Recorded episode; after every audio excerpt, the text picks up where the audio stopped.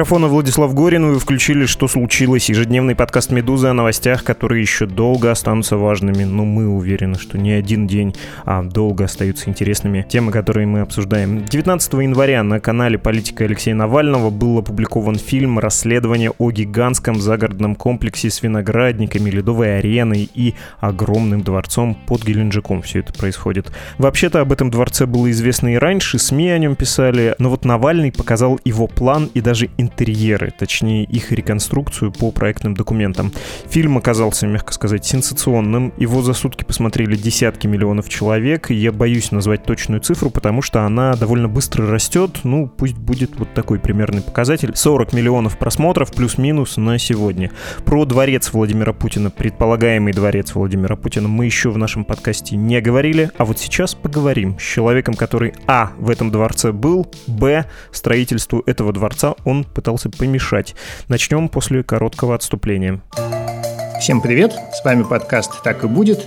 Я Данил Дугаев, и мы обсуждаем будущее. Как мы будем жить завтра, каким станет через несколько лет мир вокруг нас, как изменятся привычные нам вещи и явления, наши города, наш образ жизни, наши технологии, наше искусство. Сегодня мы обсуждаем будущее войны и будущее оружия. Война через 30 лет не очень большой локальный конфликт, который может начинаться как в Сирии или в Ливии с политического кризиса, который очень быстро переходит в военную фазу, после чего в этот локальный конфликт подключаются внешние участники. Это будет конфликт, в котором будет гораздо больше применения беспилотных как летательных аппаратов, так и беспилотной другой техники. Если вам нравится нас слушать, поставьте нам оценку в iTunes, напишите что-нибудь хорошее, так вы поможете найти нас другим слушателям.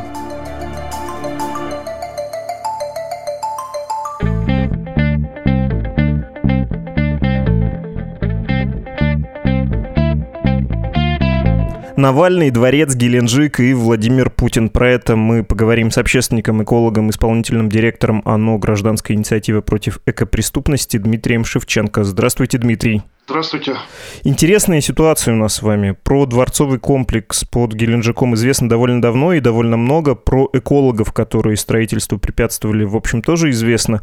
Но фильм Навального, в том числе благодаря приведенным деталям об интерьере, эту историю сделал снова интересной, более какой-то свежей, что ли. И тем, кто ее уже знал, стало снова интересно. Ну и те, кто ничего не слышал про это, те тоже, конечно, заинтересовались. Давайте мы с вами представим, что у нас есть э, волшебный приборчик для стирания памяти из э, фильма «Люди в черном». Нажмем на него и постараемся поговорить про эту стройку, как будто я впервые о ней слышу, и как будто вы впервые, а не в тысячный раз о ней рассказываете. Ладно?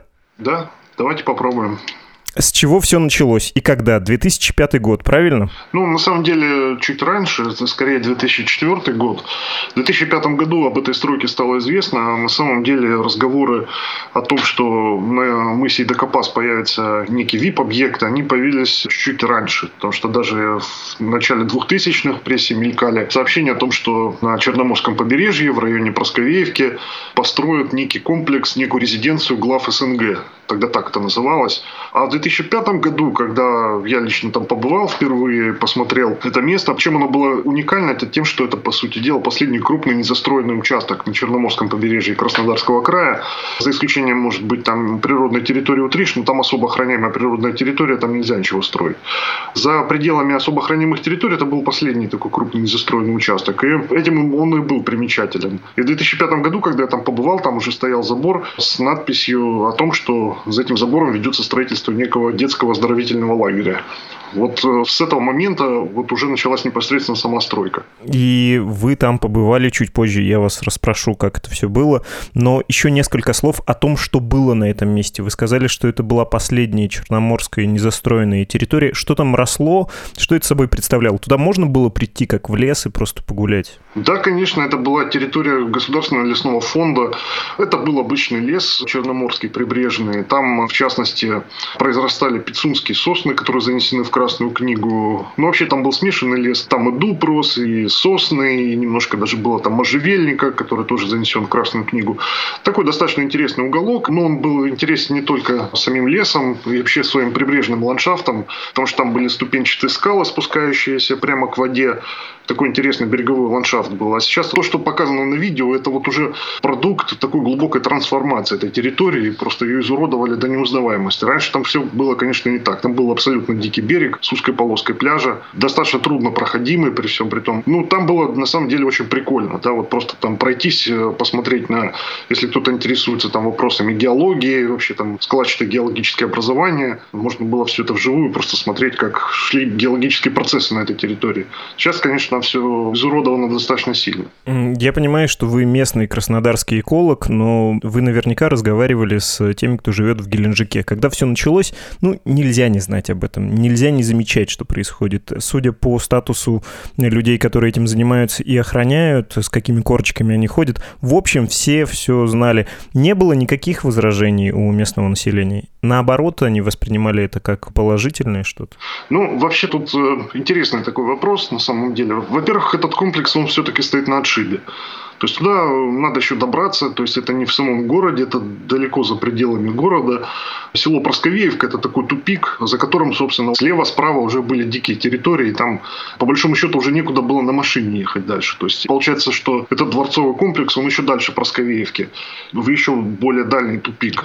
Все это делалось на отшибе, все это делалось, ну не сказать, чтобы совсем тайно, но никто не афишировал эту стройку особо. И, естественно, вот большинство жителей Геленджика она не затрагивала, да, в том плане, что в Геленджике в самом это довольно проблемное место, довольно проблемный город, там э, дефицит пресной воды, ее там просто сейчас неоткуда в таком количестве брать. Ну и плюс Геленджик это место, ну, наверное, там уже не осталось просто коренных жителей, которые помнят это место, потому что там огромный приток э, приезжих, огромный приток людей из других регионов, они просто не знали, что было до этого, да, вот они просто приезжают в этот город, они просто это воспринимают, все эти стройки, все эти виноградники, все прочее, как данность, что тут вроде как так и было. Ну, мы-то, кто живет на этой территории, мы-то помним, что так не было, что это все продукты, собственно, деятельности последних 10-15 15 лет. Поэтому вот такая история, что на самом деле Геленджик, он всегда отличался довольно пассивной реакцией населения на все эти вип-стройки, потому что кроме Путинского дворца там же и дача патриарха Кирилла существует, она там буквально в десятки километров расположена возле села Дивноморская, и тоже там свои винограднички есть, то есть это такой мини-путинский дворец. И мы, кстати, этой тоже темой занимались достаточно давно, еще с самого начала строительства этой резиденции. И тоже надо сказать, что там местное население сильно-то, в общем-то, и не протестовало против всего этого дело. Вы как узнали первый раз о том, что там происходит? Может быть, немножко придется повторить. И понимали ли вы, что вот этот якобы детский лагерь круглогодичный не какой-то не детский лагерь, что это, ну, в лучшем случае дворец приемов для глав СНГ? Ну, то, что там хотят построить резиденцию глав СНГ, это вообще в самом начале еще где-то мелькало в местной прессе. То есть, видимо, просто инициаторы строительства этого дворца, они придумывали разные предлоги и поводы для того, чтобы начать стройку. Ну, это было просто ну, как одним из таких поводов, которые мелькало в прессе. То, что это объект не самый простой, ну, было понятно с самого начала. Во-первых, туда начали строить дорогу, тянуть линию электропередач, было понятно, что, в общем-то, делать, например, какой-то детский лагерь, там, ну, это совершенно нерациональное решение. Во-первых, там нету воды, и нет куда ее там особо брать. То есть, если ее тянуть откуда-то издалека, то это достаточно серьезные затраты, которые были бы сопоставимы со стоимостью всего этого детского комплекса. То есть, понятное дело, что ни один инвестор на это бы не пошел. Вот одна из причин, почему это место оказалось незастроенным, почему оно особо никого не интересовало, это просто потому, что там проблема с коммуникациями, с водой прежде всего. То есть, подводить туда воду приходится издалека, и это очень затратно. Поэтому там никто особо ничего никогда не планировал строить. Поэтому понятное дело, что там строить какой-то пионер-лагерь, ну, это так себе бизнес-решение. Как вы побывали там в этом месте? Это был 2011 год, верно? На самом деле довольно часто наведывались в те края, видели, что идет стройка.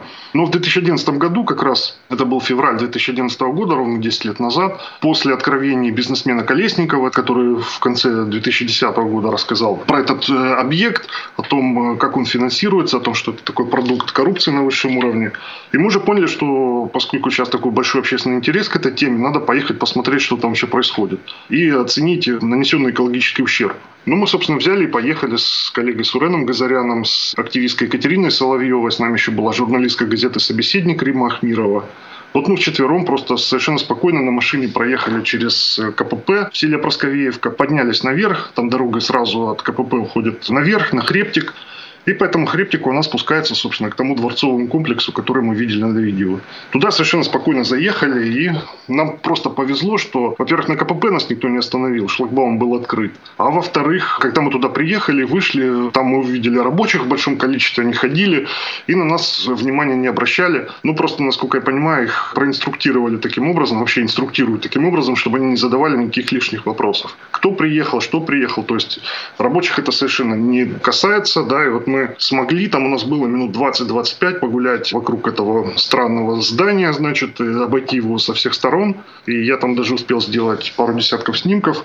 Например, я снял аквадискотеку, я это только из фильма узнал, потому что мне это показалось каким-то странным фонтаном, который расположен напротив как раз-таки входа в э, крытый бассейн. Там со стороны крытого бассейна как раз выход в эту так называемую аквадискотеку. Поснимал все, что можно было. Вход во внутренний двор был закрыт, но удалось через решетку как раз-таки с двуглавым орлом снять частичный внутренний дворик. И я обратил внимание, что вот если со стороны парадного въезда во дворец лес вырублен достаточно сильно и, собственно, заменен на декоративный парк, то со стороны моря там, где, казалось бы, надо было, наоборот, обустроить там какой-то красивый вид на море, там еще что-то такое, там лес не трогали. Ну, теперь я понимаю, что это было просто сделано с той целью, чтобы со стороны моря, с воды не было видно этот объект. С целью маскировки. Ну да. Поразительный совершенно эпизод, как вы проехали, и очень понятный в нашей стране вахтеров и вечных охранников. Если хочешь пройти на секретный объект, делай морду кирпичом и иди, не сбавляя скорости. Тогда решат, что ты по делу, ты сюда и должен проходить, никто ничего не спросит в нашем бардаке псевдоконтролем. Да, совершенно верно. Мы еще поехали туда на УАЗике, и, очевидно, просто рабочие подумали, что мы какие-нибудь там подрядчики, какие-нибудь начальники подрядных организаций, приехали тут решать какие-то деловые вопросы. Поэтому вот, да, нам было какое-то время там погулять. Ну, гуляли, надо сказать, мы недолго.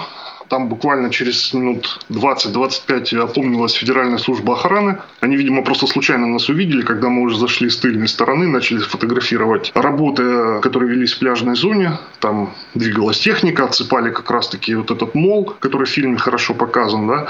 И тогда уже подошел, собственно, к нам сотрудник э, Федеральной службы охраны. Он был одет в камуфляжную форму. У него был шеврон. Как раз мы увидели, что шеврон с аббревиатурой ФСО.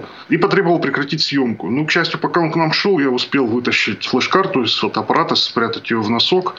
И когда к нам он уже подошел, сказал, что надо проследовать к своей машине и прекратить всякую видеосъемку. Я говорю, а что мы нарушили, что это за объект вообще, почему здесь Федеральная служба охраны? Нам, естественно, никто ничего объяснять не стал. И когда мы туда пришли, что меня удивило, что к нам подошел человек, который говорил по-русски с акцентом, с итальянским акцентом. Но это не был тот итальянец Ланфранко Чирилла, которого называют главным архитектором этого дворца. Это был какой-то другой итальянец, очевидно. И он сказал, что он здесь главный на стройке что здесь запрещено находиться, снимать здесь категорически не разрешается. Но мы говорим, ну хорошо, да, мы согласны покинуть территорию.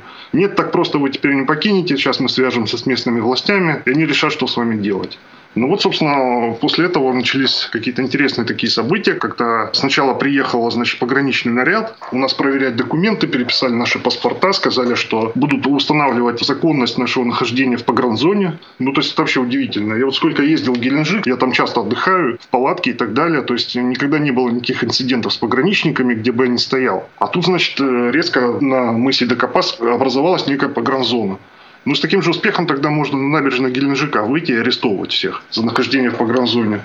Ну, то есть это было абсурдно. Ну, и пограничники это, собственно, понимали. И кроме проверки паспортов, нам, ну, собственно, переписали наши данные, к нам никаких вопросов больше никто не задавал со стороны пограничников. Но зато потом приехала полиция и прибежало довольно большое количество сотрудников ЧОПа. ЧОП Рубин, тогда мы увидели тоже у них такие нашивки. И всю грязную последующую работу по силовым действиям в отношении нас уже совершали сотрудники ЧОПа. А сотрудники ФСО и сотрудники полиции, они просто смотрели и наблюдали. Там в какой-то момент поступила команда чоповцам силовым образом изъять у нас технику, видеотехнику, фотоаппараты. Вообще все вещи, просто все вещи у нас были изъяты. Нам с меня сдернули рюкзак. У Сурена Газаряна забрали телефон, забрали фотоаппарат, забрали ноутбук, вскрыли машину, вытащили оттуда абсолютно все вещи и унесли внутрь этого самого серого здания. Причем это все на глазах полиции происходило. Я просто лично подходил к участковому и требовал принять какие-то меры по предотвращению этого грабежа. Он все это видел. Он просто отвернулся тогда. После того, как у нас забрали все вещи, тут тогда уже активизировалась полиция, нас посадили в УАЗик и вывезли в село Дивноморское в поселковый отдел полиции.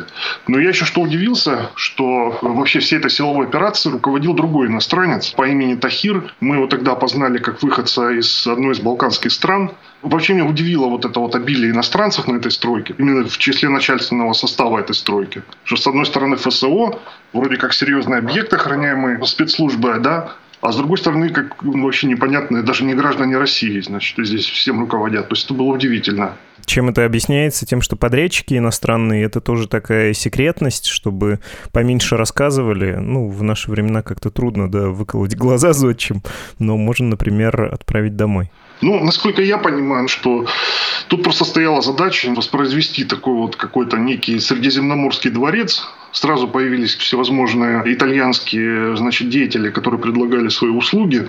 Но, очевидно, вот этим объяснялось. Что, по сути дела, итальянец руководил всей этой стройкой. Много там поставщиков было из Италии. Мы это видели в фильме. Там от мебели, я не знаю, до там мрамора и всего остального. Все это завозилось через э, Новороссийский порт, как мы потом выяснили.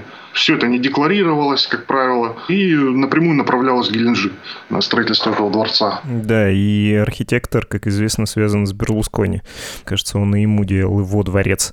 Там есть даже внешнее сходство. Вы упоминали еще предпринимателя Колесникова. Это Сергей Колесников, предприниматель, которому мы обязаны именем, отчеством Михаил Иванович. Он рассказал, что есть неофициальный фонд президента Путина, который был создан еще в начале 2000-х. В него скидывались предприниматели, которые в переписке между собой называли самого царем, Михаилом Ивановичем, ну и прочим образом соблюдали конспирацию, в том числе средства из этого фонда пошли на строительство дворца, и Колесников писал даже открытое письмо президенту тогда Медведеву, говорил, вот Путин коррупционер, произошла чудовищная ошибка. Ничем это не закончилось, конечно, хорошим. Ну, то есть никакого особого эффекта это не произвело. Что было после того, как вас отпустили из полиции? Какие это имело дальнейшие последствия? Вы говорили про ваших коллег-экологов. Кто-то ведь был избит, кто-то бежал, и все это, в общем, произошло из того самого дворца. Бежал, я имею в виду, из России, вынужден был уехать. Ну, это произошло уже позже. А непосредственно после нашего удаления из дворца нас привезли в полицию, где мы провели несколько часов. Ну, во-первых, мы там писали объяснение по заявлению, которое написал как раз-таки координатор силовой операции по имени Тахир. Он, значит, написал, что он то ли потерял, то ли у него кто-то украл, то ли разбил. У него фотоаппарат во время потасовки. Не фотоаппарат, прошу прощения, телефон. И, значит, вот мы писали объяснение по этой ситуации. Заодно писали свои собственные заявления о грабеже. И на следующий день буквально нам позвонили из полиции и сказали, а вы знаете, ваши вещи нашлись. Вы их на самом деле потеряли сами. И потеряли их не во дворце, а потеряли их в лесу. То есть вы там просто гуляли и потеряли вещи. Ни в каком дворце вы не были. Ну, то есть мы, конечно, были ошарашены вообще такой постановкой вопроса. Нас отвезли на это место, где якобы нашли эти вещи. Это было как раз-таки недалеко от КПП. Со стороны села Просковеевка. Повели в лес там кучкой были сложены наши рюкзаки, сумки. Сказали, вот, нашли, пожалуйста, проверяйте. Да, мы там посмотрели, что там были все личные вещи, включая паспорта, за исключением цифровых носителей. То есть нам вот фотоаппараты так и не вернули, изъятые. Вещи нам вернули, сказали, ну все, мы свое дело сделали, вы можете идти. То есть нас, конечно, это удивило. Я потом понял, что на самом деле просто такое было принято Соломоновое решение, и нас не привлекать за якобы проникновение там, на частный объект, и не возбуждать, естественно, никакого дела по нашим заявлениям о грабеже, ну просто потому, что для местной полиции это был бы полный ужас. То есть это пришлось бы там допрашивать всех э, участников инцидента, охранников, ФСОшников, этих иностранцев непонятных, плюс формального собственника этого объекта Шамалова, проводить какие-то следственные действия в самом объекте, не дай бог там обыски еще назначать. Ну, то есть понятно, что для местных полицейских ну, это не по зубам им совершенно. Поэтому было решено вот таким вот образом сделать. То есть не, не возвращать им технику, но вернуть личные вещи и сказать, что мы больше не появлялись здесь. А после уже, уже в 2012 году коллега Сурен Газарян, он э, несколько раз обследовал пляжную зону, примыкающую к дворцу, потому что она, была, она же тоже была перекрыта, там и по берегу моря тоже пройти невозможно. И во время одной из таких инспекций возникла тоже перепалка с охранниками, и потом охранники написали в полицию заявление о том, что Сурен Газарян якобы там кому-то угрожал, какой-то расправой или что-то. И в отношении него возбудили уголовное дело, а поскольку он на тот момент уже был условно осужден за визит на другой вип-объект Черноморский, на дачу тогдашнего губернатора Кубани Ткачева. Собственно, ему грозил реальный срок, и он принял решение просто уже не дожидаться этого и уехал из страны. То есть вот на тот момент вот так эта история закончилась. После этого визиты во дворец по соображениям безопасности мы, конечно, прекратили. Несколько слов еще о дворце, который вы видели. Я понимаю, что, может, это низкий жанр, но действительно хочется от очевидца, от человека, который там буквально побывал, какого-то сравнения, на что это вообще похоже, какое это производит впечатление. Если вы были в Петергофе, не знаю, в каком-нибудь Кусково, в любой усадьбе дворянской, это вот на это похоже? И та самая самая аквадискотека, бар с э, фонтаном-бассейн. Что это собой представляет? Какого это размера вообще? Ну, надо сказать, что произвело на меня это гнетущее впечатление. То есть, это такое сочетание безвкусицы, какой-то ужасной безвкусицы и э, при этом роскоши. Ну, например, сам стиль, в котором было построено это помпезное здание. Ну, во-первых, это здание ну, совершенно не вписывается ни ландшафтно, ни архитектурно, а просто в окружающий ландшафт. Во-вторых, какие-то жутко нерациональные решения. Огромные порталы, там, огромные двери, какие-то коридоры, переходы, какой-то этот внутренний дворик. Вот особенно меня поразило то, что там, я не знал, что это аквадискотека. Я вообще подумал, что это фонтан какой-то делают. Еще подумал, а зачем тогда сделали к нему выход из дворца, там, где вот расположен бассейн. А бассейн отгорожен от улицы такой огромной прозрачной стеной. Мы, причем, были зимой. Я еще подумал, сколько же надо вот ресурсов тратить просто на то, чтобы отапливать эти все помещения. Потому что видно, что там вода была налита, то есть, в принципе, воду тоже надо подогревать. И подумал, а зачем, не знаю, выход из этого бассейна к фонтану. Ну, потом я понял, да, для чего. Просто это такое тоже как развлечение. Просто какая-то жуткая безвкусица, дороговизна, какие-то абсолютно нерациональные решения. Вот это меня удивило прежде всего. Ну, то есть, если стояла задача сделать там, не знаю, комфортабельное жилье для отдыха, развлечений, ну, можно было как-то вот э, по-другому это все сделать и как-то это все больше э, вписать в местные условия и в местный климат. Потому что то, что мы вот в фильме видим, да, что там плесень завелась, текла крыша, ну, меня это не удивляет, потому что там влажность довольно высокая бывает иногда в определенное время года. А строилась, очевидно, просто с расчетом несколько на иные климатические условия. Ну, то есть абсолютно вот такие вот вещи, конечно, поразительные были. То есть, с одной стороны, огромное количество денег, с другой стороны, вот эти вот просчеты проектные. Меня вот это удивило, конечно. Я вас слушаю, и вы несколько раз говорили про воду, что это проблема для Геленджика, и в этом дворце все сделано на широкую ногу. А они-то откуда берут воду? Такой очень частный и почти инженерный вопрос, но, кажется, это какая-то метафора тоже нашей жизни. Есть город, э, в котором проблема с водой, и есть рядом буквально олимпийская по своему размаху стройка с непонятной тоже инфраструктурой и непонятными затратами. Они как-то хотя бы решили это инженерно? Может быть, они могли построить водопровод заодно и для Геленджика? Ну, на самом деле, тут я думаю, что есть какие-то локальные водозаборы для этого дворца. Но мы не изучали вопрос именно по водоснабжению. Но я думаю, что тут э, сочетание разных решений. Э, явно туда подведена и та вода, которую пьют э, жители Геленджика. Эта вода поставляется из Крымского района Кубани. Наверняка там обустроены какие-то резервные собственные водозаборы, но воды там особо брать негде. Надо понимать, что там э, автономными источниками там не обойдешься. И в Геленджике сейчас в самом, в связи с ростом населения, ну такая сложилась уже не катастрофическая, но очень серьезная ситуация с дефицитом воды. Местами ее подают уже по графику. И сейчас вот власти Краснодарского края, вот они бегают, значит, с проектом Геленджика пресной водой, собираются для этих целей строить водозаборы на реке Пшада. Людей, живущих на берегах этой реки, конечно, сильно это беспокоит, потому что собираются брать не артезианскую воду, а собираются брать, собственно, подрусловую воду этой реки. Ну, просто, грубо говоря, что такое река? Да, вот есть у нее наземная часть, то, что мы видим, поверхностные воды. Есть э, подземные воды в галечниках, которые залегают. Вот, собственно, из этих галечников собираются выкачивать воду для того, чтобы снабжать город Геленджик. Может быть, часть этой воды отведут и во дворец, я не исключаю. Я даже не исключаю того, что ради устойчивого водоснабжения снабжения этого дворца, собственно, и затеяли весь этот проект. Но это подается вот как вот решение проблемы обеспечения водой города Геленджика. Понятно. Про Сурена Газаряна мы с вами поговорили, но был еще случай с избиением одного из ваших коллег рядом с этим дворцом. Можете рассказать еще чуть-чуть про экологов и про историю противостояния, об итогах этого противостояния? Вы сказали, что по соображениям безопасности просто оставили эту историю, но, кажется, с экологической вахтой Северного Кавказа все не совсем закончено. Ну, мы прекратили визиты на основной дворцовый комплекс, вот на мысе Декапас как раз. Как хорошо показано в фильме, собственно, владения, связанные с э, проектом «Юг», они разбросаны по всему Геленджику на довольно большом участке побережья. Ну, в частности, например, и после визита во дворец мы были на территории того места, которое показано в фильме как «Шато», оно только строилось тогда на тот момент. Мы увидели, что, собственно, заброшенные виноградники, которые были заброшены в советское время, что их раскорчевали, значит, высадили там новые лозы.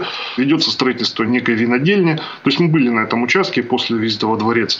А что касается того инцидента, который имел место в конце 2017 года, то координатор экологической вахты по Северному Кавказу Андрей Рудомаха с коллегами, они поехали в село Креница обследовать, э, собственно, местный лесной фонд, который начали раскорчевывать ради тоже очередных виноградников. Причем коллеги тогда особо и не знали вообще, куда они едут и с чем связан этот объект. Просто знали, что там ведется стройка очередного винодельни и, собственно, помимо существующих сельхозземель, существовавших на тот момент, к ним еще прирезали довольно большой кусок лесного фонда, и там ведется раскорчевка деревьев, в том числе и деревьев, которые занесены в Красную книгу. Коллеги поехали, посмотрели, что там происходит. Ну и после возвращения, это было 29 декабря 2017 года, года. После их возвращения в Краснодар возле штаба экологической вахты на них было совершено нападение. Опять же, по той же примерно схеме, по которой нас в 2011 году грабили во дворце на Эдокопасе. Собственно, главная цель была изъять фото-видеотехнику. Собственно, ее и изъяли. Тогда тоже вытащили из машины активистов. Андрей Рудомаха, он попытался этому препятствовать. Его ударили один раз, он упал. Потом он попытался подняться. Ему ногой один из нападавших ударил его в челюсть. И,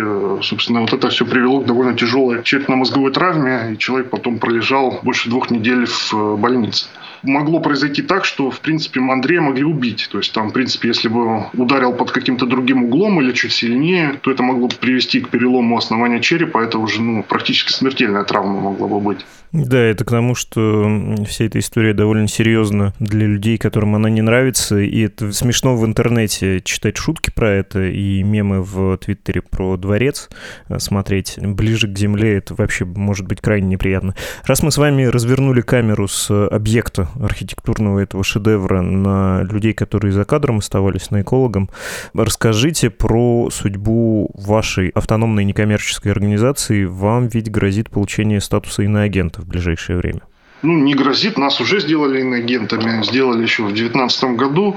Причем я на тот момент, собственно, совмещал деятельность в экологической вахте и в рамках собственной организации. И у нас силовики местные почему-то решили, что через нашу организацию, значит, осуществляется иностранное финансирование эковахты. И нас начали проверять. Естественно, никаких признаков того, что мы финансируем экологическую вахту, они не нашли. Естественно, оставить это дело просто так они не могли. И нас объявили иноагентами за что? За то, что мы занимаемся занимались борьбой с ландшафтными пожарами. То есть то, что мы рассказывали населению, что сжигать сухую растительность это плохо, что ландшафтные пожары в Краснодарском крае это плохо, что это опасно. Это сочли политической деятельностью, нас признали иностранным агентом, наложили штраф на организацию 300 тысяч, мы его выплатили в конце 2020 года с большим трудом. И вот, собственно, да, вот эта история. Мы продолжаем находиться в статусе иноагента. Правда, мы сейчас подали заявление о выходе из реестра. Ну, у меня больших надежд нет. Они придумают какое-нибудь основание, чтобы нас оттуда не исключать. Да, мне казалось, что вы оспариваете, что нет еще статуса. Ну, тогда по российскому законодательству мы вынуждены сказать, что ваше оно признано иностранным агентом. Отдадим эту дань формальности. Спасибо вам большое за этот крайне любопытный рассказ и за эту историю. Да, не знаю, чего вам пожелать. Э, чего бы вы пожелали Краснодарскому краю и себе в связи с этой историей, в связи с тем, что опять этот большой дворец оказался в центре внимания и смотрит фильм Навального об этом объекте, ну, просто в невероятном каком-то количестве?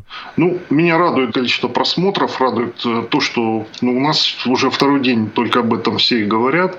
очень радует, что у нас местные люди это посмотрели. Я хотел бы им, ну не то что даже пожелать, а обратиться, наверное, к местным жителям о том, что ну, надо прекращать вести себя так пассивно, как э, люди вели себя последние годы, и начинать все-таки разбираться, что у нас вообще в регионе здесь происходит. Почему он превратился в такую базу для каких-то вот таких совершенно чудовищных вещей, коррупционных, что с этим надо что-то делать, что надо все-таки как-то защищать и местных активистов, которые страдают. Их мало в Краснодарском крае, не все на виду, поэтому ежедневно им с каких-нибудь сторон что-то прилетает.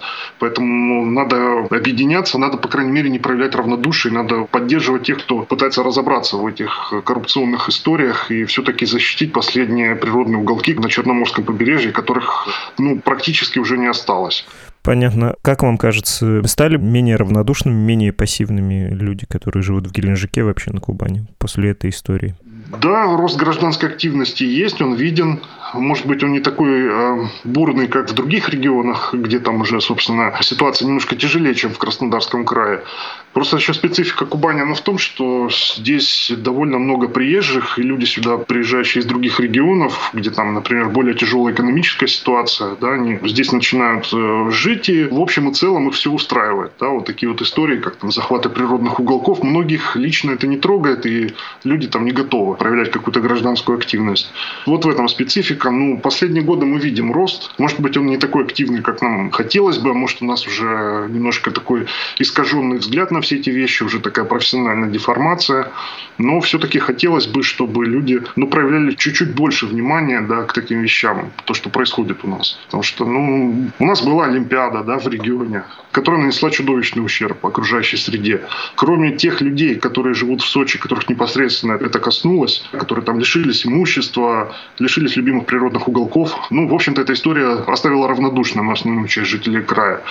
У нас было строительство моста сейчас в Крым. Тоже там огромный ущерб нанесенный. Собственно, у людей позабирали земельные участки там ради прокладки этой трассы и так далее. Тоже, в общем-то, кроме тех, кто непосредственно пострадал, эта история оставила равнодушным дворец вот построили или строят, я не знаю, как тут правильно сказать, ну, 15 лет уже эта вся история происходит. Вечная стройка, да, тоже, в общем-то, пока до, до поры до времени люди этим даже вообще не интересовались. Сейчас я надеюсь, что все-таки начнут больше интересоваться этими вопросами. То есть у нас просто в каком-то перманентном режиме последние 20 лет происходят какие-то вещи в регионе, которые, ну, вот из ряда вон выходящие просто. Поэтому хотелось бы, конечно, чтобы люди немножко больше этим всем начали интересоваться.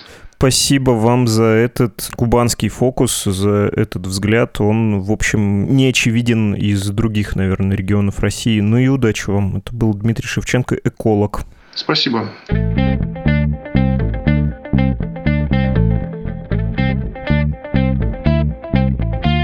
Это был подкаст «Что случилось?» о новостях, которые еще долго останутся важными. Все наши выпуски можно найти и послушать через мобильное приложение «Медузы», через наш сайт, а также в агрегаторах вроде Apple Podcasts, Google Podcasts, CastBox, Spotify, Яндекс.Музыки. Кстати, о чем были наши последние эпизоды? О Навальном, о прощании с Меркель, о нарастающем кризисе вокруг КНДР. А именно последний, предыдущий, был про разницу между республиканцами и демократами в США. Если вам кажется, что вы понимаете эту разницу, есть высокая вероятность, что вы ошибаетесь. Там все очень сложно. Но это ничего, американист Иван Курила нам все очень хорошо объяснил.